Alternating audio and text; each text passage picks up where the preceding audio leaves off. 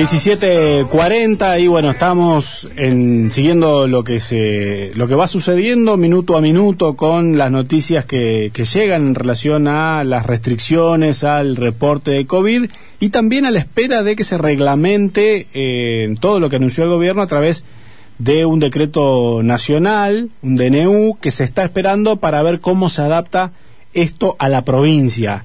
En este panorama algo incierto, Vamos a saludar al doctor Julio Rodríguez Íñez, fiscal de, fiscal de Estado de la provincia. Julio, te saludan Sebastián Martínez y Gustavo Sánchez Romero del programa Antonio Tardelli. ¿Cómo estás? ¿Cómo les va? Buenas tardes a los dos. Bien, Julio, ¿cómo anda? Bueno, todo bien, todo bien. Te queríamos preguntar, Julio, primero, eh, ¿cómo están viendo esta situación? ¿Qué pueden llegar a prever desde el gobierno en función de eh, estas horas de espera hasta que se conozca la letra chica del DNU? La letra del DNU, la letra chica y la letra grande. Todas, sí, completo. claro. Bueno, pero ¿esa letra no sale de su mano?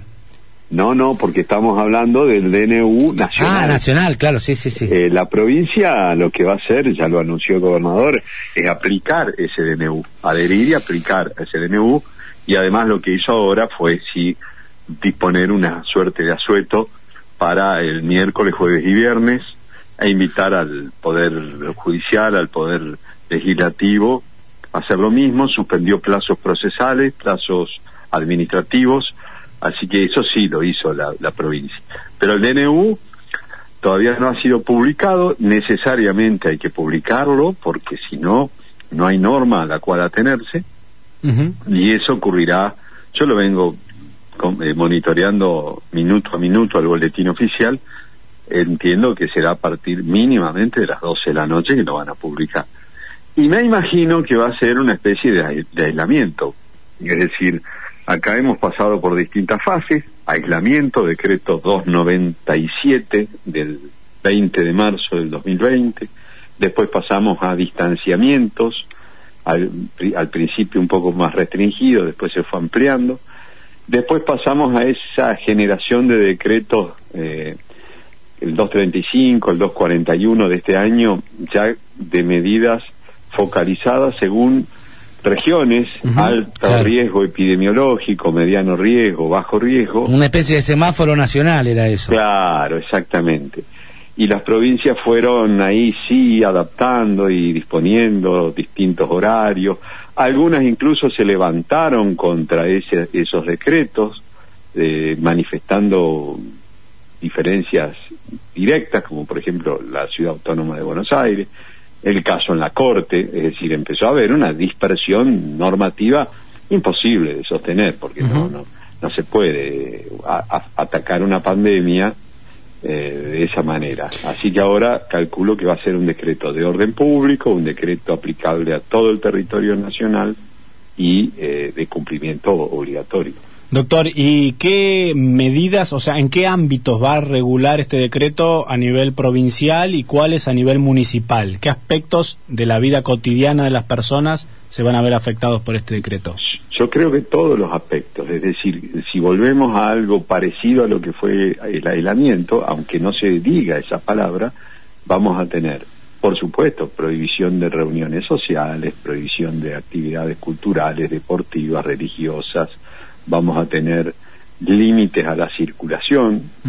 Si bien en el aislamiento directamente no se podía circular, acá va a haber límites a la circulación, apertura de comercios exclusivamente en determinados horarios más restringidos y bueno, y la vuelta a esto de, la, de lo que se consideraban las actividades esenciales que están en el artículo 6 del decreto 297 el 2020. ¿Y tenemos que eh, esperar una reglamentación provincial y luego también una municipal? No, no, Sebastián, no, no, yo creo que va a ser eh, directamente aplicativo, más allá que el gobernador adhiera, adhiera, disponga una adhesión expresa para que no quepan dudas de, la posición de la provincia que se haga cumplir.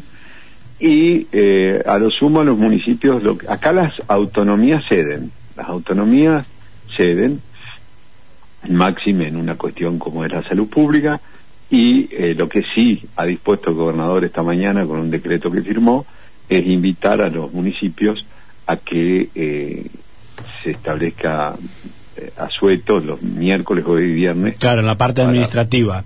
Claro. Pero, la parte de regulación de aperturas comerciales y demás, ¿no es órbita de los municipios? Es órbita, sí, la habilitación, pero, pero en estos casos, frente a un decreto de necesidad y urgencia que establezca límites, eh, no creo que delegue en los municipios esa posibilidad de eh, establecer horarios y demás. Claro, lo debe cumplir. claro, va a ser un decreto de orden público. Con la particularidad que Entre Ríos tiene tres departamentos que no están en riesgo. Victoria, Federal y Federación están en zona, en amarillo, digamos, dentro de esta Están en amarillo pero eh, desde hace esa posición se mantiene desde hace ya un, tiempo de estos tres departamentos. No obstante la provincia ha adoptado una actitud de uniformidad es decir lo que se aplica al país se aplica a la nación a la provincia en todo su territorio. Eh, a lo sumo a lo sumo eh, lo que era el horario de que no se podía circular eh, bueno, se daba cierta flexibilidad en esa materia. claro. Después se aplicaba en todos lados. Doctor, usted Porque en cualquier momento cambia la situación. Ojalá no. Ojalá todos pasemos a, la parte amarilla del semáforo. Pero en cualquier momento pasa a la situación rojo, ¿no? Estamos al límite. Doctor, con respecto a este decreto de, la mañana de hoy, y usted que, le viene tomando el pulso a, a, la administración pública en su totalidad, antes de este, de, de, de, este brote último de lo que estamos sucediendo ahora, que sería el pico de la segunda ola, ¿cuánto había vuelto eh, en porcentaje el Estado a funcionar a pleno? ¿Qué porcentaje de Estado estaba funcionando? 25%. Eso es lo que estaba funcionando sin esta ola, claro. Sí, sí, porque ya había decretos que establecían que eh, establecían que mm, los ministros dispusieran eh, un funcionamiento y, con el personal imprescindible. Entonces, eh, en la medida que pudieran trabajar eh, por internet lo hicieran, en la medida que se pudieran organizar de manera no presencial lo hicieran. Entonces muchas oficinas lo hicieron. Aparte, además había casos, porque no nos olvidemos que contacto estrecho no podía circular, entonces, entre los casos confirmados, los casos sospechosos y los contactos estrechos, había también allí, más los que están dispensados por ser, este, por ser población eh, sensible, de riesgo, bueno, la, verdad es que la administración estaba a un 25%. no, pero estaba eh, pero el personal estaba al 25% o, o la prestación del servicio No, no, la prestación los plazos mm. procesales no se suspendieron. Eh, la obra pública siguió, las licitaciones siguieron, la policía siguió, bueno, la policía al 110%, salud pública al 200%, 150, claro. claro. Entonces depende del área, ¿no? Y Osper estaba pleno, eh, es decir, lo que digo es la presencia, la presencia en, lo que es la, administración central, la parte, la parte que, que no está afectada a salud ni a seguridad, estaba en un menor porcentaje de funcionamiento. Doctor, ya todos sabemos que del mes de mayo vamos a tener que estar guardados, quietitos y encerrados. Eh, por ahí quedan algo de dudas de qué va a pasar los primeros días de junio, obviamente que dependerá de la cantidad de casos pero también hay una ley en el Congreso Nacional que va a funcionar como eh, una ley que ordene un poco todo el tema de los decretos y que esté atada a los semáforos epidemiológicos de cada jurisdicción. ¿Va, ¿Va a cambiar eh, mucho esa, esa ley, todo este sistema de toma de decisiones? No, no, no creo. Yo creo que esa ley, eh, esto ya es una opinión muy... Es la ley pandemia, ¿no? La famosa ley pandemia. Sí, pero fue una ley que se plantea con énfasis cuando la ciudad autónoma de Buenos Aires eh, plantea el conflicto en la Corte respecto a la presencialidad de las clases. Entonces, ahí yo creo que el presidente manda el proyecto y para intentar reforzar la posición del Poder Ejecutivo. Pero yo diría que van a seguir con esto. Eh, hay dos factores que juegan a favor del, del virus, que es la temperatura es un virus estacional y eh, la circulación. Entonces, eh, los instrumentos, no, el Congreso es muy difícil que, pueda estar permanentemente funcionando y legislando en función de esto. Ya le es difícil al Ejecutivo, que todavía no ha podido emitir, transformar en texto legal lo que dijo anoche el presidente. Claro. Imagínese. Mi, sí, bueno, pero también aviniéndose, como se, se parece avenirse Rodríguez Larreta a las medidas de orden nacional, también la ley quedaría un poco, insustancial, porque... Sí, sí. Y esperemos que esto, Gustavo, esto, a ver, estamos en, terminemos mayo hagamos este esfuerzo los, nueve días. Después, supuestamente, volveríamos a esta situación del funcionamiento del semáforo, como dijo Sebastián. Bueno, eh, y después, eh, la, la campaña de vacunación tiene que empezar a dar resultados. Tiene que empezar a dar resultados en Argentina y en Entre Ríos. Si vienen cuatro millones de vacunas en los próximos días y a Entre Ríos le tocan 150 mil, bueno, es un refuerzo importante para para Entre Ríos.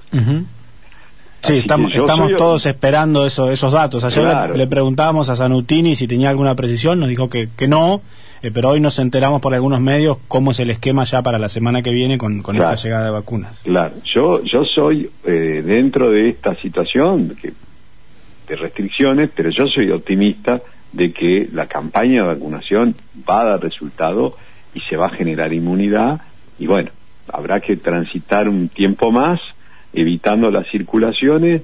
Yo no apelaría tanto a, la, a las normas ni a la capacidad de fiscalización del gobierno, porque es muy difícil, sí a la responsabilidad personal, individual, social, y bueno, después tratar de que eh, evitar la circulación estos días para, para, para que esa curva de contagios baje un poco y tratar de volver un un poco a la normalidad, ¿no?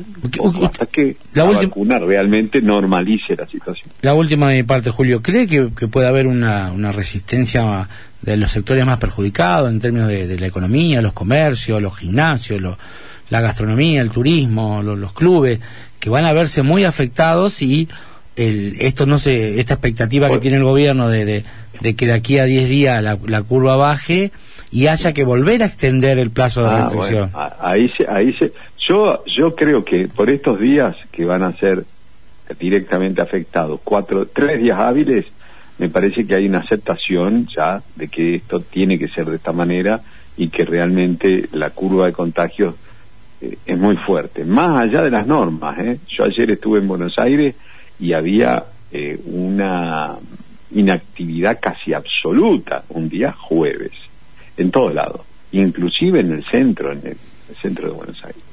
Este, pero me parece que, que por, hasta 30 de mayo no. Ahora, después va a haber que volver a esquemas de funcionamiento que aseguren el, eh, la actividad, cierto nivel de actividad económica, ¿no? Evidentemente, evidentemente. Doctor Rodríguez Iñez, gracias por estos minutos con FM Litoral, ¿eh? Al contrario, muchas gracias a ustedes y buenas tardes.